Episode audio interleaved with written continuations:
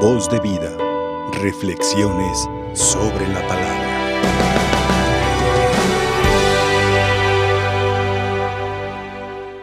Sobresale en la, en la carta a los San Pablo, en la carta a los romanos, el término padre justificado en la persona de, de Abraham. Y, y justamente ese término padre es el que resalta el Papa Francisco ahora celebrando estos 50 años en que se, se nombró a, a, nuestro patrono, a San José, como el patrono universal de toda la iglesia. En, en esta carta apostólica, Patris Corde, con, o José con corazón de padre, que así lo, lo hace referencia el Papa, celebrando estos 50 años en el que desde Pío IX lo nombró como patrón universal de nuestra iglesia. Y resalta este término padre que en cada uno de nosotros debe de, de estar muy presente y con ese fin lo hace el Papa porque termina diciendo esta carta apostólica que es para que nosotros pues no solamente está para conocer eh, las virtudes, las acciones de los santos, sino lo, más importante es que conociendo todo ello, nosotros podamos amar al santo y podamos encomendarnos con mayor razón. Cuando desconocemos algo, no le amamos. Cuando hay un conocimiento de por medio, podemos amarlo. Y entonces el Papa resalta que San José tiene el término Padre amado y nos cuenta cómo desde las congregaciones religiosas se han encomendado, es tanto el amor que se le tiene a, a, San José que muchas congregaciones religiosas nos encomendamos a Él para que nos proteja, para que sea nuestro guía no solamente eso, institutos religiosos, institutos católicos, asociaciones, eh, movimientos también, y desde luego eh, eh, todo ese, y, e iglesias que se consagran al patrocinio de San José. Ese es un amor cercano que le vamos nosotros mostrando de, de una manera preferencial a San José. No solamente nosotros le amamos, sino que también indudablemente el niño Jesús le amó ante esa figura que presentaba San José para él. Y vamos a ir viendo por qué razones Cristo le fue amando. Y no solamente él, la Santísima Virgen indudablemente le amó con el corazón, porque también San José supo ganarse el corazón de, de, la Santísima Virgen María. Es el Padre amado. Es ese Padre amado que cada uno de nosotros tiene que procurar. Ahora los presentes, las madres que están aquí presentes, los papás, es procurar siempre ser amados. ¿Cuándo se es amado? Cuando se es un padre con ternura. La ternura es, la, es esa capacidad que tenemos nosotros de dedicarnos al otro, de ser eh, en nuestro, de ser en, en, nuestro trato, en nuestra relación cercana con los demás, en esa interrelación que tenemos, es una, tiene que ser una relación de amabilidad, de cortesía, respeto, de cercanía, de cariño. Ese es, el, ese es el padre de la ternura. Imaginémonos a San José, él cuidando al bebecito llamado Jesús, con todo el cuidado que debía de darle. Ese es el Padre tierno que, que le cuida, le protege, le acompaña, vela por él, está atento. Ese es, ahí es donde somos padres y madres amados cuando ejercemos esta paternidad tierna, no, esa, no es esa paternidad que reprime, que obliga, que coacciona, que esclaviza, que hace sumiso al otro. que golpea, que maltrata. Ahí es donde somos padres amados, cuando nosotros sabemos tratar al otro con ternura. Y no solamente los papás y, las mamás tienen que realizar, es que es el trato que debemos nosotros de presentar en nuestras relaciones sociales, en nuestras relaciones humanas, en nuestras relaciones parroquiales, en nuestras relaciones que tenemos unos con otros interpersonales. Y desde luego ese Padre tierno es el Padre de la obediencia. La obediencia que se manifestó en, en José va María va a concebir un hijo. No es tuyo, pero tú lo tienes que tomar como tuyo. Y él queriendo dejarla, pero luego lo pensó y dijo, no. Primero está su fama, el amor, su dignidad de esa mujer y obedeció a Dios. Ahí, esa obediencia que, que se resalta en el Evangelio y que desde luego desde ahí está la aceptación de ser padre. La otra obediencia es cuando Dios en sueños, es ese José soñador, en donde Dios solamente se manifiesta con él, la única forma de entrar en diálogo con José es a través de sus sueños. Él tiene esa capacidad de, los sueños y, de, de esa forma Dios le dice, huye a Egipto porque van a matar al niño ahí sigue siendo tierno, sigue siendo el Padre amado y huye con el Hijo. Y no solamente estando en Egipto, luego vuelve a tener otro sueño y regresa a Israel, le dice eh, eh, Dios en sueño. Y estando en Israel le dice, ya murieron aquellos que, que querían dar muerte al, niño, ahora regresa nuevamente y José sigue obedeciendo sigue obedeciendo. Ese es el, Padre de la obediencia que, que ahora el Evangelio nos ha resaltado.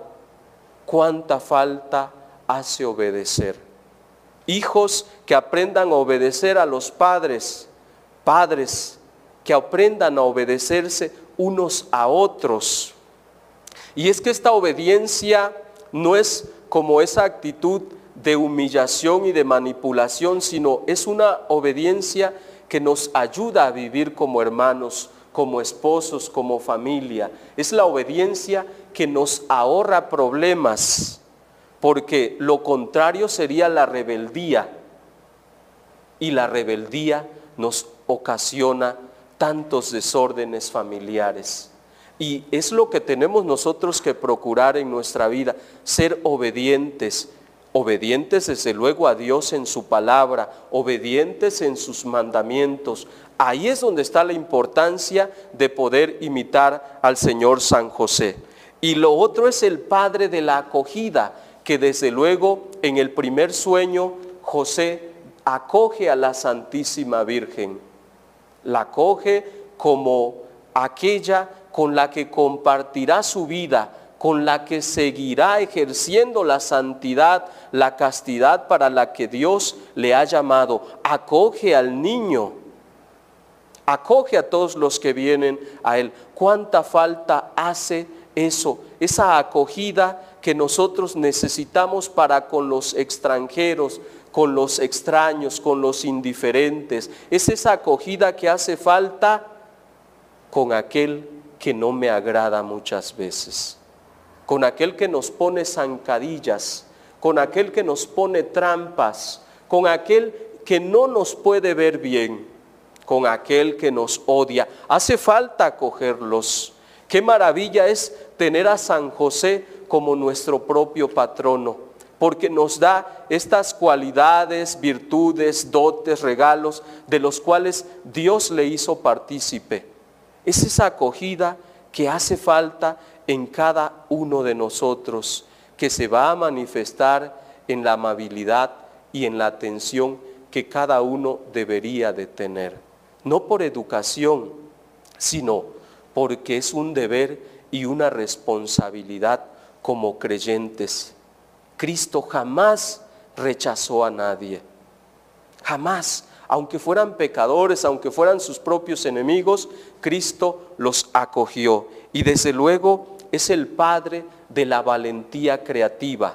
La valentía la ejercitamos cuando hay situaciones límites en nuestra vida, cuando surge el miedo, cuando vienen los problemas. Lo peor sería la cobardía, pero lo, lo importante de él es que toma valentía José cuando aún en medio de que no encuentra posada, él dice, pues vámonos al establo. Ese es tener valentía creativa. Es la, la creatividad es aquella capacidad que tiene el ser humano ante esas limitaciones, ve posibilidades donde no hay.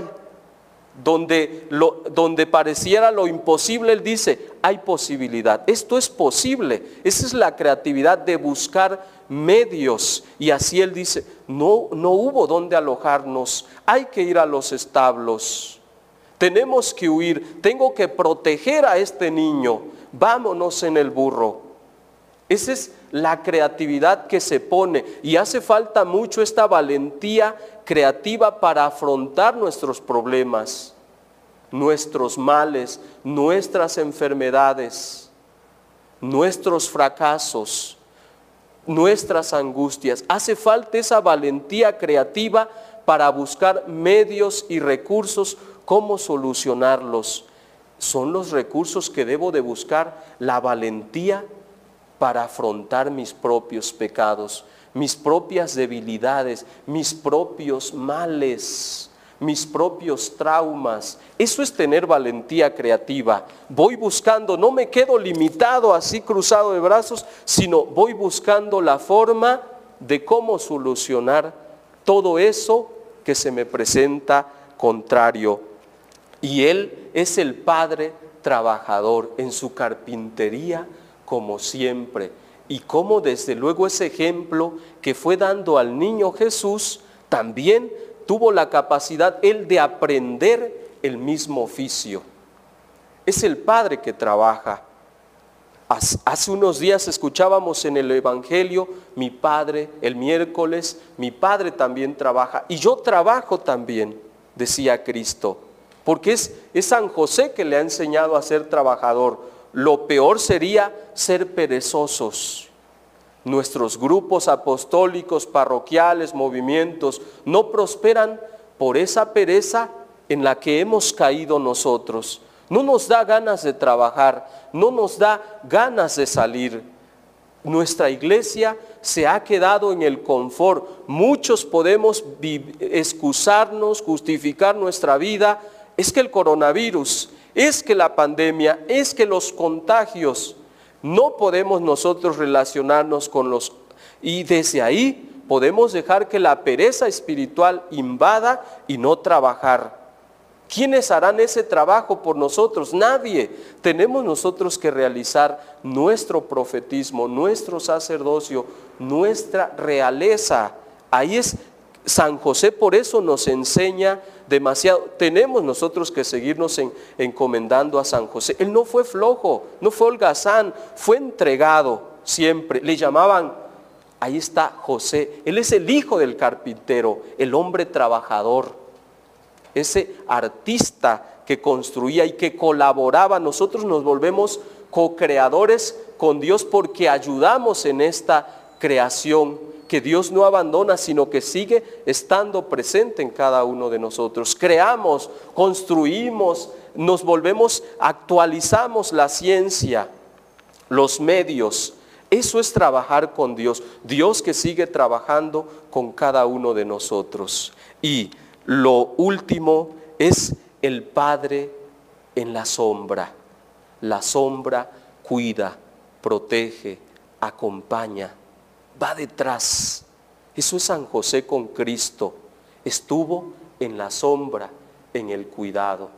Es, es que es la que nos protege de los males, de las adversidades, de toda situación adversa a nosotros. Y esa es la sombra que necesitamos de San José. Que podamos sentirnos nosotros en sus brazos como Cristo, que se sentía cuidado desde niño por su propio Padre, pero más allá sentir el cuidado y los brazos de ese Padre bueno, ese Padre Dios misericordioso que en el tiempo de cuaresma como ese Hijo pródigo nos acoge, nos abraza, es tierno, es amoroso. Ese es el Padre en la sombra, el que está, el que nos cobija, el que nos lleva, el que cuando caemos nos levanta. San José es ese ejemplo de virtudes, es ese ejemplo de santidad, es ese ejemplo para imitar, no solamente para admirar, no, porque cuando admiramos ya eso no tiene sentido, es para imitar, admirar e imitar. Eso es lo importante en San José que nosotros podamos seguirnos encomendando a su patrocinio, a su cuidado en este año que estamos celebrando y mucho más ahora en este mes, que es su día, que es el día especial, y felicitar a todos los que llevan el nombre de José, que Dios los bendiga. Aquí tenemos a un hermano servidor presente que lleva también ese nombre. Que Dios los siga cuidando y seguimos orando por cada uno de ustedes. Voz de vida. Reflexiones sobre la palabra.